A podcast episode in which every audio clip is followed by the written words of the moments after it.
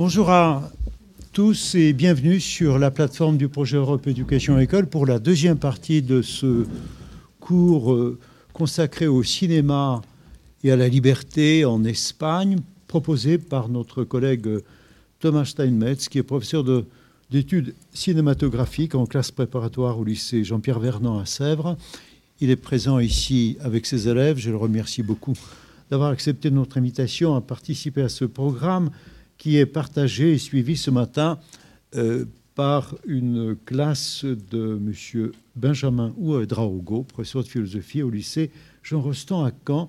Je salue aussi au passage des internautes anonymes qui sont connectés en mode de simple spectateur. Merci Thomas d'être avec nous.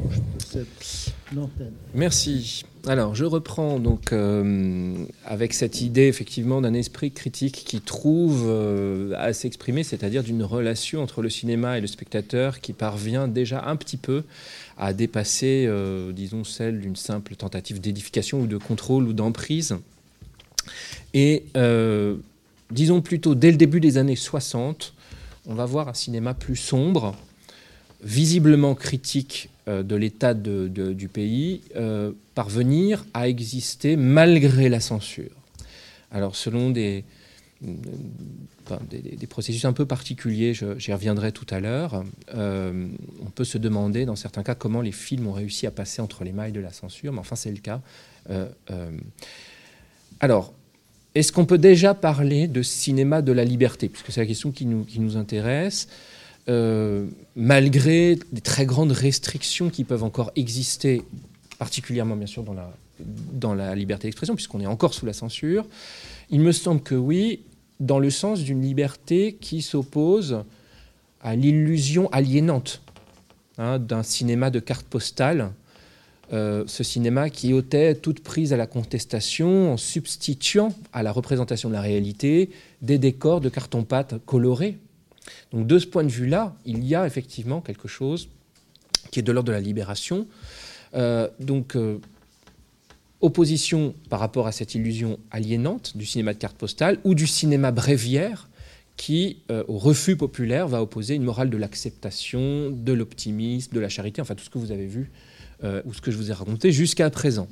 Alors je prends l'exemple d'un film qui a fait date euh, et qui sur tous les points, vous allez le voir, contraste très violemment euh, avec les extraits que nous avons vus jusqu'à présent. ce film s'appelle Los Golfos. Comme ça se prononce, G-O-L-F-O-S, Los Golfos. C'est le premier long métrage de Carlos Saura. Il a été présenté en 1959. Alors en espagnol, golfo, bon ça peut vouloir dire golf, euh, sens géographique du terme, mais surtout c'est un voyou. Voilà. Euh, et euh, le film, alors tout à l'opposé vraiment de Las Chicas de la Cruz Roja, qui était sorti pourtant, vous en souvenez, un, an plus tôt. le film prend pour protagoniste un groupe justement de jeunes voyous, des jeunes hommes pauvres qui essayent de s'en sortir grâce à la corrida, mais ça sera un échec. Et il prend pour décor les périphéries miséreuses de la capitale, les terrains vagues, les logements précaires, bref, tout ce que vous n'avez pas vu euh, depuis tout à l'heure. Le scénario, ça va peut-être vous surprendre, hein, euh, a, quand même pu être, a finalement pu être tourné. Simplement, il avait été plusieurs fois rejeté dans un premier temps par la censure. Et pour l'écrire, Carlos Saura s'était très solidement documenté sur les quartiers misérables euh, des bords du, fleuve Manzanares, donc qui est le fleuve de Madrid, et sur la banlieue est de la capitale. C'est probablement euh, ce qui donne, vous allez le voir, hein, à son film sa grande authenticité, ce qui évoque assez clairement le néoréalisme italien, d'autant que Saura tourne en décor naturel,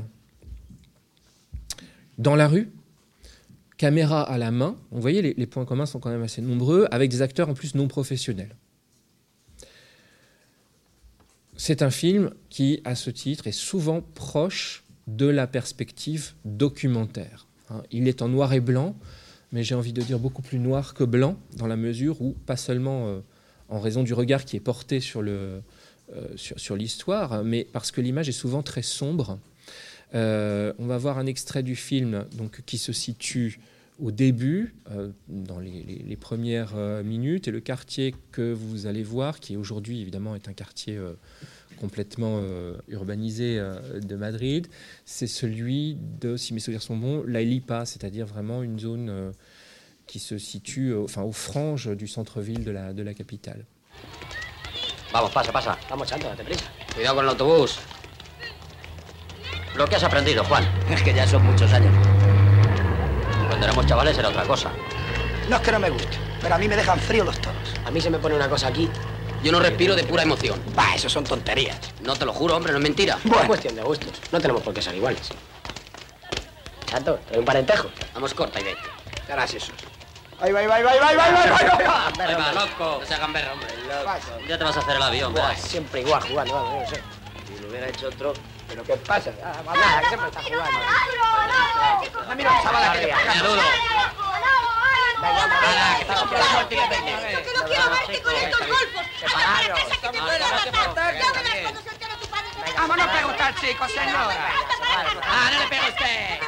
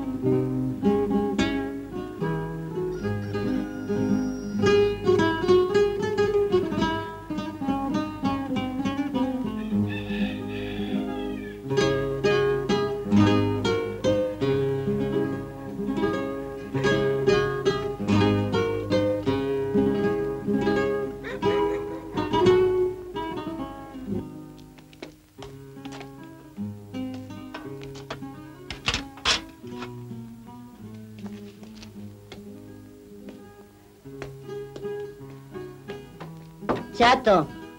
Chato. Ya voy. Ya voy.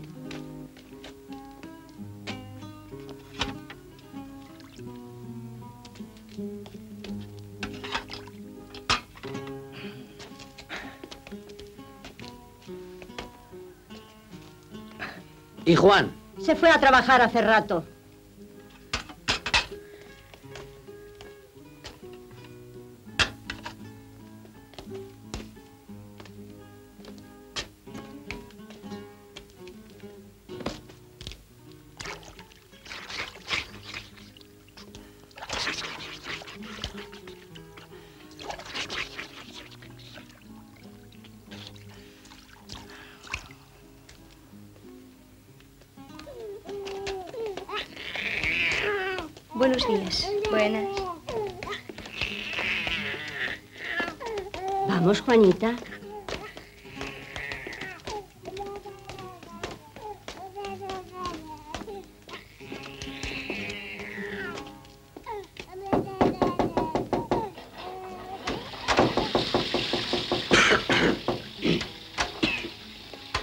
¿Has visto a mi hijo, a Miguel?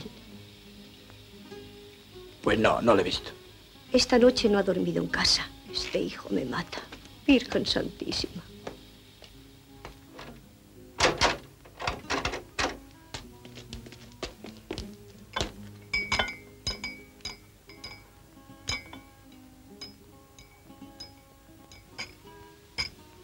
¿Para qué te quería? Y a mí que me viene con su hijo. Pues tú saliste con él mucho tiempo, ¿no?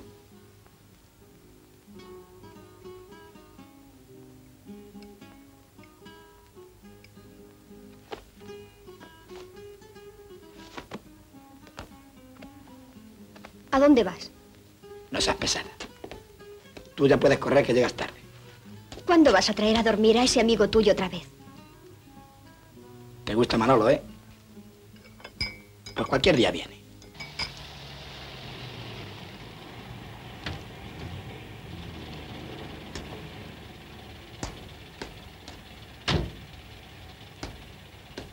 ¿Cuánto es? 28.50. Tenga.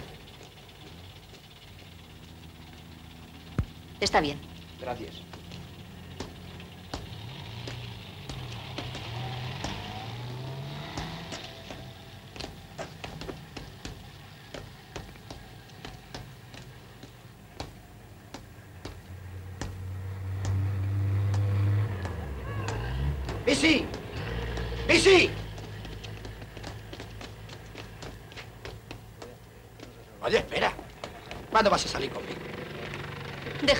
Que estoy muy cansada. Pero mujer, ¿no te acuerdas de lo que me prometiste? Es que ahora tengo mucho que hacer, de verdad. Llámame cualquier día, ¿eh? Oye, en cuanto tenga dinero te llamaré. Bon voilà. Alors, merci. Je vais donc euh, cette BC à la fin là, euh, VI, euh, vous avez compris le, le diminutif ou pas?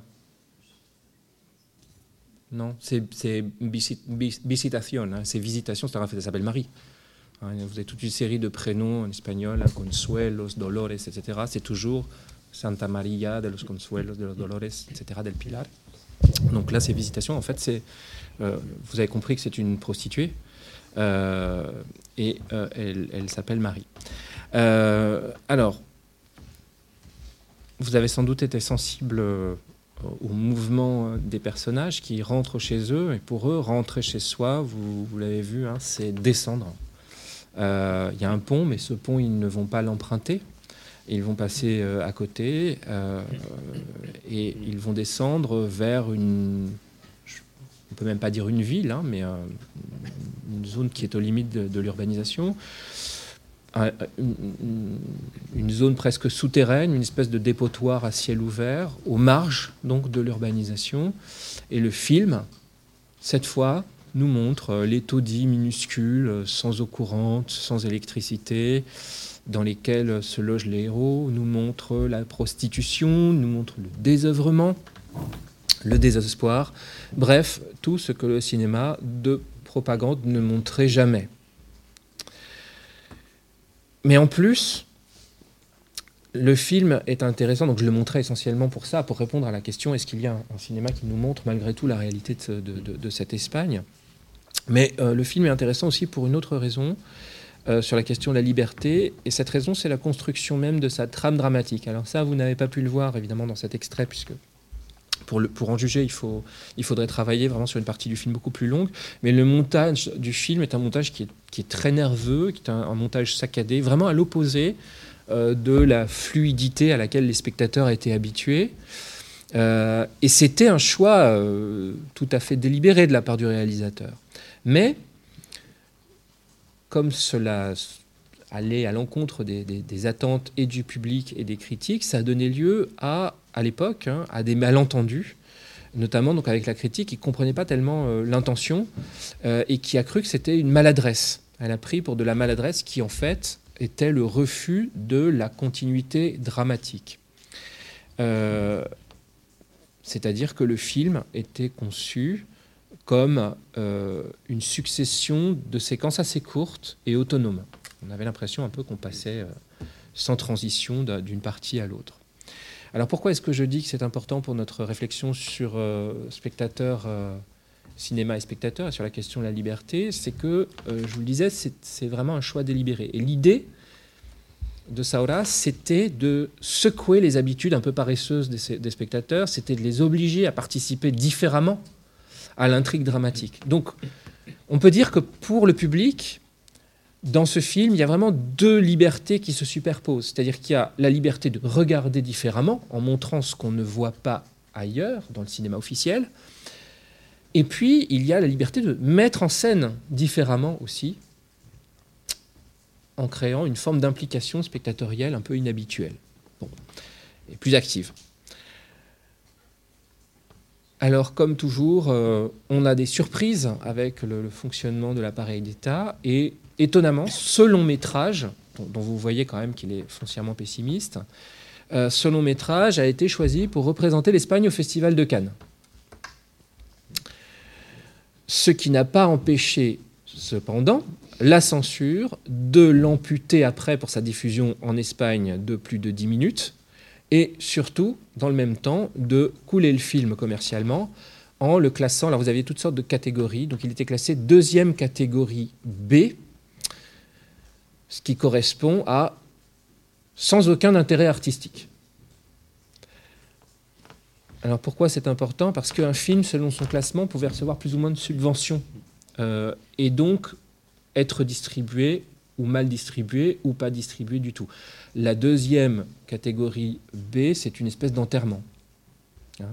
Et euh, inversement, d'ailleurs, euh, euh, il était possible pour un film de faire des bénéfices avant même d'avoir été projeté grâce aux subventions. C'est-à-dire pour un film qui était déclaré d'intérêt national ou de premier d'intérêt essentiel, juste avec les subventions, on savait que des bénéfices seraient, engrangés. Il n'y avait pas besoin de spectateur, il fallait juste plaire à la censure. Alors, dans les années 60, euh, là, on vient de voir le cas un peu spécifique hein, de, de, Saura. Dans les années 60, euh, Buñuel, qui était l'autre grande figure contestataire, euh, est parti après le scandale de, Viridiana. Je n'ai pas le temps de raconter cela, mais c'est aussi un film qui a été autorisé, qui marquait le retour de Buñuel, exilé longtemps au Mexique, en Espagne pour tourner un film. Et puis quand on a vu le film, qui était absolument blasphématoire, bah, Buñuel est reparti euh, immédiatement. Son film a perdu la nationalité après et même l'autorisation de tournage d'ailleurs, je crois, après coup, rétroactivement. Euh, et donc euh, Buñuel était parti. Alors, à côté de ça, les grandes figures du, cinéma critique sont, rares, mais elles existent. Je vais simplement évoquer deux noms qui sont les deux grands noms qui se distinguent à côté de Carlos Saura. C'est celui de Juan Antonio Bardem, B-A-R-D-E-M, et de Luis García Berlanga, B-E-R-L-A-N-G-A.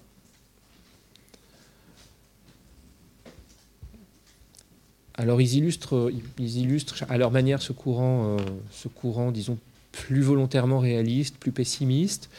En 1963, par exemple, euh, euh, Berlanga sort un film qui s'appelle El Verdugo, c'est-à-dire le bourreau, qui est un film très pessimiste, très critique à l'égard d'une société espagnole euh, qui est vraiment dénoncée dans toute l'étendue de son hypocrisie, puisque euh, on la voit euh, à la fois défendant la peine de mort, mais horrifiée par le bourreau. une société qui est présentée comme profondément injuste, comme étouffante, comme corrompue, et surtout une société où règne la répression sexuelle.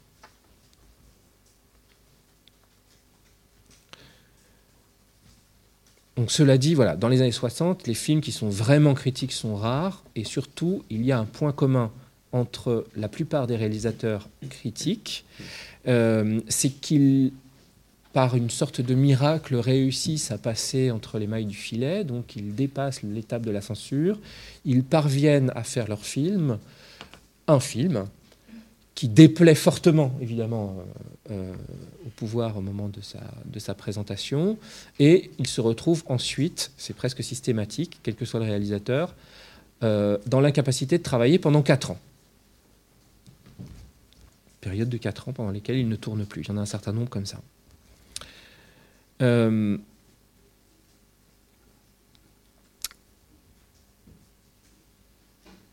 voilà. Mais ces films euh, ces rares films, ce qui est intéressant pour nous, euh, c'est qu'ils accompagnent malgré tout une transformation, ils accompagnent une, maturation progressive du public. Et ça, on le voit vraiment dans les dernières années de la dictature. Donc je vous disais tout à l'heure, hein, il y a vraiment eu une sorte de, retour de bâton euh, dans les années 1970 jusqu'à la mort de Franco, enfin à partir de 1969 quand arrive à la tête du cinéma espagnol un catholique ultra-conservateur qui s'appelait Alfredo Sánchez Bella et qui était partisan, lui, alors de l'ordre moral vraiment le plus strict, qui était obsédé par euh, le, cinéma étranger, la présence du cinéma étranger, qu'il juge, selon ses termes, immoral et dissolvant du point de vue politique. Et donc on en revient à une politique de censure beaucoup plus sévère que dans les années 60, et brutalement. Simplement, là, euh, ce, changement de cap va provoquer des réactions. Alors d'abord chez les producteurs, qui réclament au contraire hein, une plus grande libéralisation de la création cinématographique, mais surtout, ce qui nous intéresse directement, des réactions chez le public espagnol, parce qu'on va voir se développer ce qu'on appellerait une forme de tourisme cinématographique. C'est-à-dire que par milliers, par dizaines de milliers, les Espagnols, qui étaient conscients de toutes les restrictions imposées aux films euh, qu'on leur proposait, commencent à se rendre dans les villes frontières. Ils vont à Biarritz, ils vont à Perpignan pour assister à des cycles de films euh, qui étaient interdits dans leur pays. Alors cette prise de conscience, elle avait commencé aussi avec euh, les petits ratés euh, de la censure au moment où les films étaient distribués, puisque il y avait toujours deux versions des films, hein. la version expurgée pour le, territoire national, et puis la version non censurée pour l'exportation. Hein. C'est-à-dire que, contrairement à ce qu'on croit, euh, on tournait pas mal de porno en Espagne, mais ce n'était pas destiné euh, au marché national. Et indépendamment de ça, il y avait des films qui comportaient un certain nombre de scènes licencieuses qui étaient systématiquement coupées. Sauf que dans certains cas, il y a eu des, des petits épisodes amusants à partir du moment où les producteurs se mélangeaient les pinceaux. On envoyait la version expurgée côté euh, français ou à l'étranger.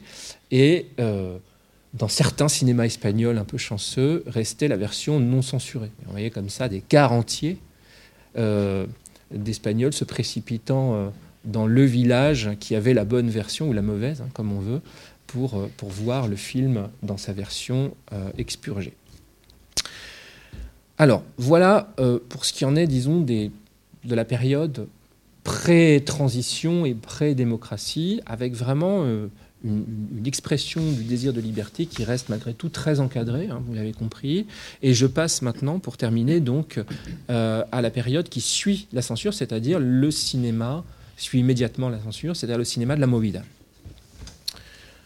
Alors, euh, Franco meurt en 75, mais la transition vers la démocratie, ça dure trois ans. C'est-à-dire que la censure, elle ne disparaît pas avant 1977. Et avec ce qu'on a appelé la movida, les conditions de la création cinématographique changent cette fois euh, du tout au tout. C'est-à-dire que la question, à partir du moment où on passe dans un régime démocratique, la question du rapport entre cinéma et liberté, elle va se poser, euh, enfin vous pouvez l'imaginer, hein, très très différemment. Il ne s'agit plus du tout, comme on l'a vu jusqu'à présent, de lutter euh, contre l'enfermement dans une illusion imposée, il s'agit cette fois de figurer, d'interpréter à l'écran dans toute sa force cette nouvelle liberté espagnole. Euh, il s'agit de lui donner ce qu'on pourrait appeler un visage cinématographique qu'elle n'avait pas jusqu'à présent. En d'autres termes, quoi de plus efficace pour découvrir qu'on est libre que de le voir et de l'entendre? Alors, euh, ce qui va être vraiment intéressant pour nous, c'est qu'il euh, ne s'agit pas seulement d'une histoire de, de représentation ou de transcription, on va dire, des changements des mœurs à l'écran. Il y a quelque chose de beaucoup plus actif que ça. C'est-à-dire que le cinéma espagnol du début des années 1980, il fonctionne non seulement, ça on pouvait s'y attendre, comme un témoin, c'est-à-dire comme une très puissante caisse de résonance où vibre de façon euh, très exaltée toutes les libertés dont jouissent les Espagnols. Mais il n'y a pas que ça. C'est aussi, on va dire, une espèce d'école de la transgression. C'est-à-dire qu'en montrant des personnages complètement libres, ces films accompagnent, provoquent presque hein, l'éveil du public et l'invitent à assumer pleinement sa liberté. Donc on revient vraiment à la réflexion qui nous intéressait euh, depuis le, début de cette, de cette conférence, c'est-à-dire le lien entre ce qui se passe dans la salle et ce qui se passe à l'extérieur. Hein, ce n'est pas simplement un écho, c'est aussi quelque chose d'actif. Alors, peut-être qu'il faut, même si c'est très rapide, euh, préciser de quelle période on parle, de quel corpus, de quel cinéaste. Donc, ce qu'on appelle la movida, c'est un terme qui renvoie littéralement à l'agitation, euh, voire au tumulte. C'est construit, je pense que vous l'avez compris, hein, sur le verbe mover. Euh, la movida, ce n'est pas un mouvement purement cinématographique, ça concerne aussi la musique, les arts graphiques, la vie nocturne et ses divertissements, etc. Et au cinéma, Euh, bon, vous savez que sa figure la plus emblématique, mais pas la seule, hein, est euh, Pedro Almodóvar, et Almodóvar la récuse. Euh, il l'a dit dans des entretiens, il y voit une invention, un terme inventé après coup par les médias, une invention tardive, et, euh, et donc il ne se définit pas, ou il, peine à définir euh, ce qu'on appelle la movida, et plus précisément le cinéma de la movida. Alors quoi qu'il en soit, disons qu'on situe généralement le cœur du cinéma de la movida au début des années 80 jusqu'à 1982, ce qui va nous permettre de préciser un peu le corpus sur lequel on travaille sur la fin de cette, euh, de, cette présentation. Ça correspond pour Almodovar à ses deux premiers films, qui sont probablement ceux que vous connaissez le moins. Le premier qui est vraiment devenu ce qu'on appelle un film culte, qui a été diffusé pendant très très longtemps à, à Madrid, qui s'appelle Pepi, Lucy, Bom y otras chicas del montón. Donc Pepi, Lucy, Bom, c'est les noms des héroïnes et autres filles du quartier. Ça, c'est 1980. Et Laberinto de Pasiones, donc le labyrinthe des passions, Laberinto de Pasiones, qui est de 1982. Alors, à vrai dire, euh, moi je vais m'arrêter là pour des, pour- en raison de contraintes de temps, euh, mais l'esprit de la movida tel qu'on va essayer de le définir maintenant, on va le retrouver presque tout autant dans les films suivants. Les films suivants, c'est euh, ¿Qué he hecho yo para merecer, para esto? C'est-à-dire qu'est-ce que j'ai fait pour mériter ça? Mujeres al borde de un ataque de nervios, ça vous le connaissez tous, hein, femme au bord de la crise de nerfs. Et La Ley del Deseo, qui est de 1986, je crois. Simplement, dans ces films suivants, euh, ce qui disparaît, ce sont les marques, et on verra que c'est important, les marques du film quasi amateur. hein. Il y a vraiment que dans les deux premiers films où on a ça. Alors, de quelle liberté est-ce qu'on parle maintenant? On va essayer de, de préciser ça avec les films. Euh, la liberté dans le cinéma de la movida, et tout particulièrement chez Almodovar, elle s'exprime d'abord à l'écran, non pas à travers ce que vous pourriez peut-être imaginer, euh, si- on vous posait la question comme ça, brûle pour point, sans y réfléchir, euh, à travers une critique directe de la répression des années de la dictature. On a envie de dire, voilà, l'expression de la liberté, ça va être la critique de la, de la période qui précède. Euh, eh bien, ce n'est pas cela. Elle, s'exprime bien davantage, et presque exclusivement d'ailleurs, à travers la représentation d'un thème essentiel qui est la rue. Alors, je vais revenir à la, question de la rue dans un instant, mais d'abord, je voudrais essayer de comprendre avec vous pourquoi on ne parle pas de la dictature au moment où on peut enfin le faire. La quasi-absence de référence euh, directe à l'époque franquiste, ça, ça concerne pas seulement la période de la Movida d'ailleurs, euh, ça n'a rien de- d'anodin ou de fortuit, c'est pas qu'il est oublié d'en parler, vous pouvez l'imaginer. C'est une façon, on pourrait dire, de punir le régime dictatorial par où il avait péché. C'est-à-dire que je vous parlais tout à l'heure euh, d'une forme d'oppression qui était spécifique à l'usage de la censure. hein, Souvenez-vous, c'était l'imposition de ce que j'appelais une illusion aliénante, la carte postale. Euh, la négation de la réalité, et bien comme le cinéma franquiste a pu nier la réalité de la société espagnole, le cinéma d'Almodóvar fait disparaître des écrans la réalité du franquisme, hein, par une forme un peu ironique de censure de la censure, si vous voulez, un renversement. Alors si on prend par exemple le, tout premier film dont je vous parlais tout à l'heure, Pepi Lucibom, on va trouver euh, simplement dans ce film, à l'adresse des spectateurs, des clins d'œil rapides. Je vais vous dire tout de suite de quoi il s'agit. Euh, dans l'histoire, donc euh, dans le film, au début, euh, l'héroïne, dès la première séquence, est violée par un policier. Elle veut se venger et le faire tabasser par ses amis. Malheureusement, elle se trompe de cible parce que, pas de chance, le violeur policier a un frère jumeau. Et c'est le frère jumeau qui se fait tabasser à la place du coupable. Dans la séquence suivante, on voit les deux jumeaux qui discutent, et ça va être l'occasion pour le policier, journal à la main, bien entendu, euh, de se plaindre des ravages de la démocratie qui amènent tant de violence. Bon. Euh, et ça sera la seule référence directe au changement de régime dans ce film de 1980. Il faut attendre 1997 est le film Carne Tremula, qui a été traduit en français par En chair et en os. Carne Tremula. Euh, il faut attendre donc ce film-là pour qu'on ait vraiment un discours sur l'époque du franquisme qui apparaisse directement dans un film d'Almodovar, euh, dans la bouche du héros d'ailleurs, qui s'appelle Victor.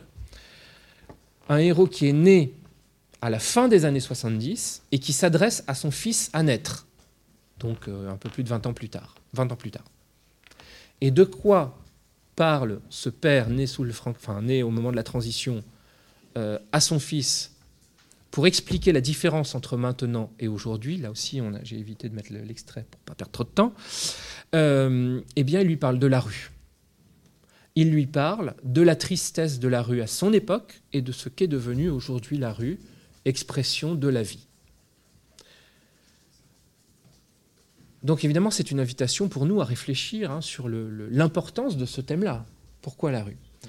Pourquoi le choix de ce motif de la rue pour symboliser le passage d'un régime d'oppression à l'expression généralisée de la liberté Si on veut bien comprendre ça, il faut savoir à quel point l'espace urbain représentait pour le pouvoir dictatorial, donc à l'époque du franquisme, un enjeu très important pour imposer son emprise sur la société espagnole. À la fois une emprise qui est symbolique et qui est concrète.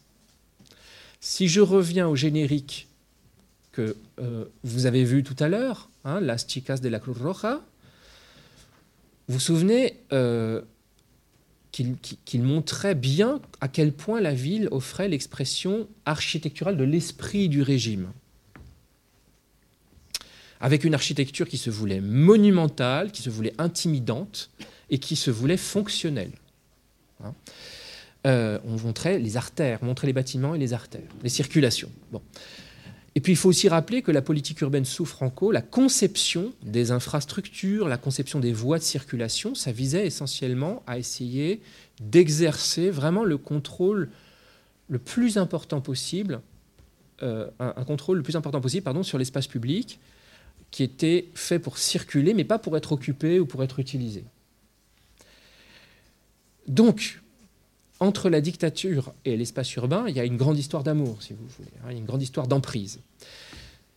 Dans le cinéma franquiste, quand on filme la rue en noir et blanc, c'est-à-dire quand même pendant une bonne partie de, notre, période, euh, cette rue va être l'image même d'une organisation fonctionnelle, ça va être une, espèce de projection, si vous voulez, dans l'espace de l'idée d'ordre. Hein. La rue, la ville, c'est euh, en quelque sorte la forme visible de l'ordre politique. Et le noir et blanc, vous vous en souvenez, hein, ça se prête d'ailleurs assez bien à ces effets de structuration forte, graphique du décor, et c'est utilisé pleinement pour ça. Quand elle est filmée en couleur, ça va être pour montrer l'harmonie, la modernité d'une ville, d'une société sans problème. Je n'y reviens pas, c'est l'extrait extraits que vous avez eu tout à l'heure. Almodovar, il filme beaucoup à l'extérieur. Il filme beaucoup la rue. Dès ses premiers films, mais évidemment, le moins qu'on puisse dire, c'est qu'il va en donner une vision passablement différente de celle que je viens d'expliquer. Alors, on va prendre un premier exemple qui ne vient pas de son premier film, mais son deuxième film, c'est la séquence qui ouvre son deuxième film. Donc je rappelle, Laberinto de Pasiones, hein, le labyrinthe des passions.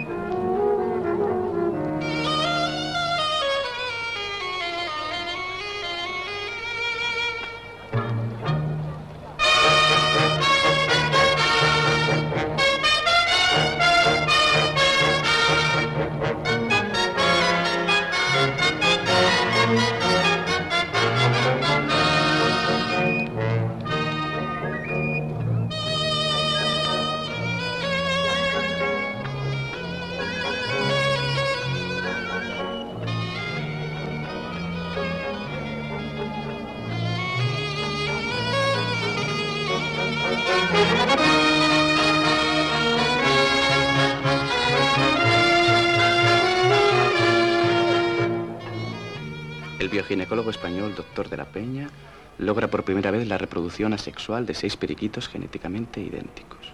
Estamos a un paso de la fabricación de mamíferos en serie.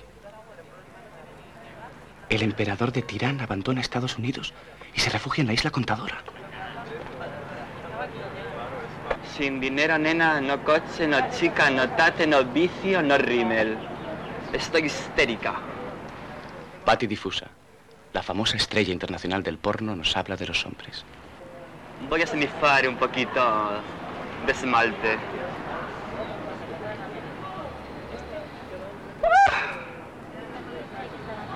Ah, toma bonita.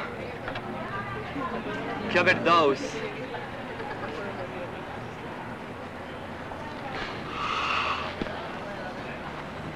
Me encanta. Toma.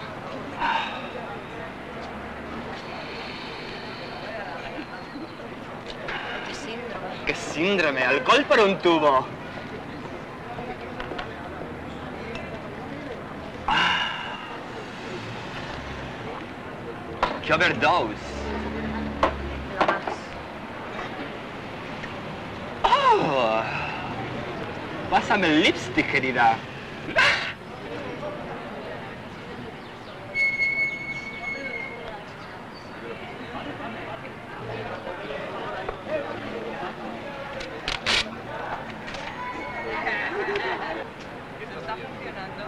Camarero.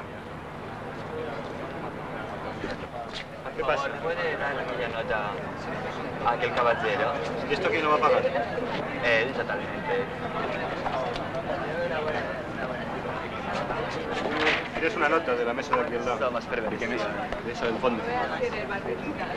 Son 200 además.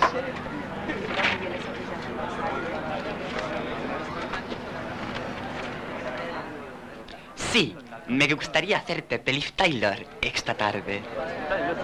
Hola, hola, todas. Estoy aquí de nuevo, pero no estoy para vosotras.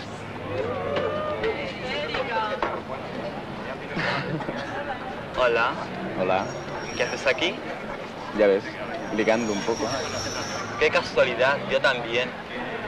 ¿Y tienes sitio? Tengo un pisito de 60 metros cuadrados. ¿Tú crees que bastará? Sobrará. Más vale que sobre que no que falte. Burro grande, ande o no ande? Let's go. Moving on. Alors, euh, si on se, on se livre à un petit, un petit jeu de comparaison, euh, on voit que dans, cette, euh, dans cet extrait, comme dans la Sticas de la Cruz Roja, la couleur est évidemment mise en valeur, mais pas du tout avec les mêmes intentions. Euh, ce ne sont plus les couleurs vibrantes et, joyeuses que l'on voyait. Elles sont cette fois criardes, mais alors presque au sens littéral, hein, d'un cri visuel euh, qui déchire le silence. Elles ne se veulent pas particulièrement harmonieuses, mais au contraire euh, semblent une, une exaltation du kitsch, un pied de nez au bon goût. Et puis surtout, la rue appartient à la foule. Premier plan d'ailleurs nous montre une, foule très dense hein, qui se presse dans la rue. Mais euh, plus important encore, ce n'est pas une foule qui se euh, précipite pour aller au travail, qui circule. C'est une foule qui flâne, qui n'a rien à faire, qui profite, qui boit, qui drague. Cette rue-là, c'est l'expression pour toute une société de la liberté de vivre à l'antithèse euh, de la rue franquiste. Cet affranchissement-là, il s'exprime jusque dans la conception de l'intrigue. C'est pour ça que je ne me suis pas contenté des premiers plans, mais que je suis vraiment allé jusqu'à la fin de la scène de drague. C'est-à-dire que euh, toute idée de déterminisme, de conditionnement des destins par la situation sociale, par le caractère, tout ça est balayé au profit d'une histoire où tout commence avec deux personnages qui se rencontrent et qui n'ont rien à faire. C'est-à-dire que leur destin est une page blanche à l'opposé d'une histoire bien ficelée, bien couturée et qui contraindrait tout de suite ses protagonistes. C'est-à-dire que l'expression ici de la liberté, elle, vient, euh, euh, elle concerne jusqu'à la conception même de l'intrigue et de sa construction ou de sa déconstruction, si vous voulez. Et puis une autre expression de la liberté, euh, c'est celle qui est essentielle, c'est celle du langage et celle, bien sûr, des thèmes abordés dans les films. Alors, vous avez commencé un petit peu à le voir ici. On peut tout à la fois euh, aborder euh, et euh, employer, on, peut, pardon, utiliser le langage le plus cru et tout ce qui était exclu, même ce qui était tabou dans le cinéma franquiste, et même, on va le dire plus généralement, hein, ce qui était tabou dans le cinéma grand public, va être accueilli dans la fiction d'Almodovar. Et non seulement c'est accueilli, mais ça va devenir un principe dynamique de l'intrigue. Comme les couleurs, les actions, les mots sont criards, kitsch, punk. Et pour le montrer, je reviens au premier film, c'est-à-dire Pepi Lucibom, euh, sur la scène qui se situe, une scène qui se situe dans le début euh, du, film. Alors vous vous souvenez, je parlais d'une vengeance euh, ratée hein, de de l'héroïne euh, qui s'était fait violer. Eh bien, elle décide, Pépi, pour punir quand même son violeur, de passer par une autre voie, c'est-à-dire d'essayer de séduire sa femme. Et ça se passe encore une fois, ça commence dans la rue par une rencontre fortuite, enfin faussement fortuite. Euh, et euh, elle va prendre des cours de tricot par sa femme. Vous allez voir ça tout de suite. ¡Ay! ¡Qué bonito jersey llevas! Sí, pues me lo he hecho yo misma. Es increíble. Oye, podrías darme clases de punto? Uy, no lo había pensado. Pues plantéatelo.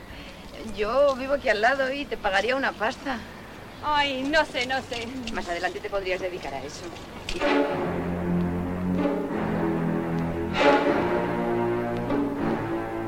A ver, atiéndeme. Meto la aguja. Sí. Echo la hebra. Sí. Bien. Saco el punto. Ya está. No, así no. ¿Cómo que así no? Pues, Pues eso no, que me porque mira, te estás ¿no? dando cuenta que antes estabas haciendo el punto del derecho y ahora te has equivocado y, estás haciendo ¿Y eso el qué más da? ¿Y eso qué más da si eso es una muestra? O sea, yo estoy aprendiendo ya a hacer el punto del derecho. Pero ¿no? si ya lo O sea, hacer el derecho, echarla. ¿por qué ahora tienes y que además no me lo toques porque no no lo se hace. blanco. Pues no. Y además, fíjate el pollo que piensa. Pues Es no. que me estás boicoteando mi punto. No, no, no, no, pero Esto no así son no, te estás nada, equivocando, ¿eh? Vaya una profesora. Que me Nada, ni profesora ni nada, porque si yo te digo las cosas y tú no me haces... Cada vez que me equivoque te daré un golpe. Así aprenderé. Tienes razón. Necesito muchos palos. Anda. Te va la marcha, ¿eh? ¿Cómo te has dado cuenta? Te brillan los ojos de gustito, cerda. Hay cosas que no pueden ocultarse. Por eso me casé con él. Creí que siendo policía me iba a tratar como una perra. Pero qué va, hija. Me respeta como si fuera su madre. Para que te fíes. Y estoy negra. Pues tú no te preocupes. Mientras tengamos clases de punto, tendrás tu palicita y a disfrutar. Loca, guarra, cerda. Estoy mojada solo de pensarlo. Qué suerte tienes, cabrona. ¿Y a qué te dedicas? Pues yo soy una rica heredera y mis padres me pasan pasta, pero se han hartado y me han dicho que me las apañe como pueda. ¿Y qué vas a hacer ahora? Pues pensaba empezar por vender el Virgo, pero el otro día me violaron y me chafaron el invento. Bueno, por lo menos disfrutarías un rato. Disfrutaría mucho más con las 60.000 pesetas que pensaba pedir por él. Dios da hambre a quien no tiene dientes. Ahora solo pienso en vengarme del tipo que me violó. ¿Que para qué te lo voy a negar? Fue tu marido. Mi marido. Ay, muy cabrón. Bien, alors, euh, de cet extrait, je retiens principalement deux idées en relation avec notre question.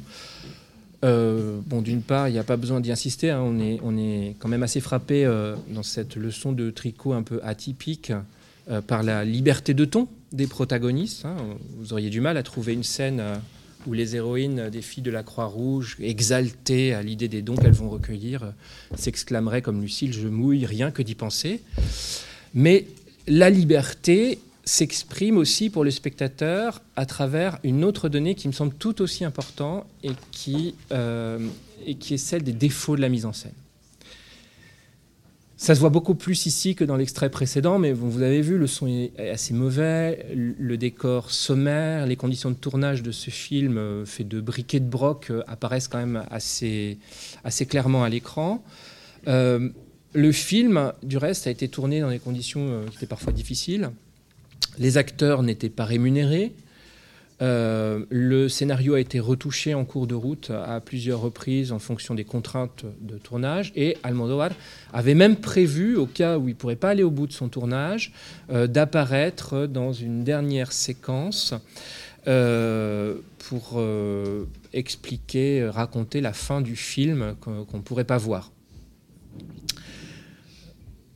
Alors comment est-ce peut, on peut interpréter ça? Pendant des décennies, le verrouillage de la création cinématographique était passé par un très étroit contrôle de la production. Pour obtenir une autorisation dans les années 50, les producteurs devaient fournir un programme de travail sur six mois. Chacun des scénarios devait être accompagné du document de censure où étaient consignés euh, les éventuels changements à opérer, etc. Donc c'était très lourd, très contraignant, très long. Et euh, évidemment, dans ces conditions, le quasi-amateurisme de Pepe Lucibom pourrait presque apparaître comme une espèce de manifeste. C'est-à-dire, je suis un cinéaste libre, une caméra et l'envie de raconter me suffisent pour créer ce que je veux. Et puis, la relation entre l'œuvre et le spectateur se modifie aussi assez profondément du fait de, ces conditions-là.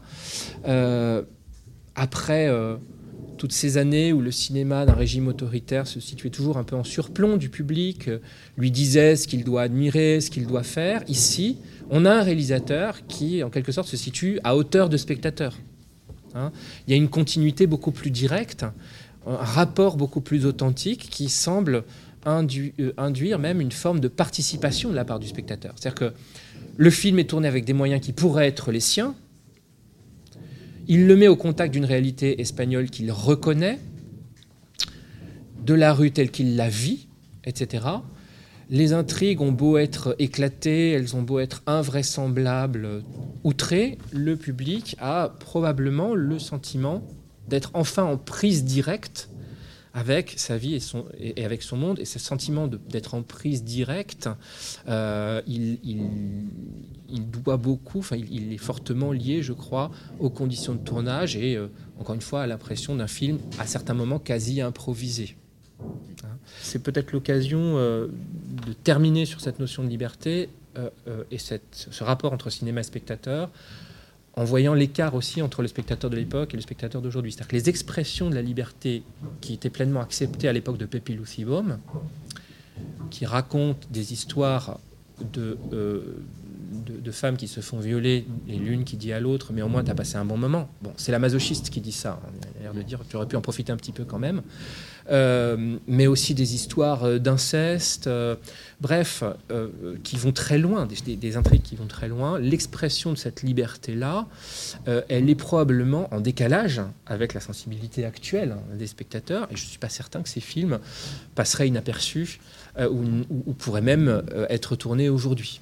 Hein, donc voilà, le, la dernière expression de la liberté, elle concerne les thèmes et la construction des intrigues. Et euh, ici, il y a probablement finalement une, une, ouverture assez intéressante sur la période contemporaine.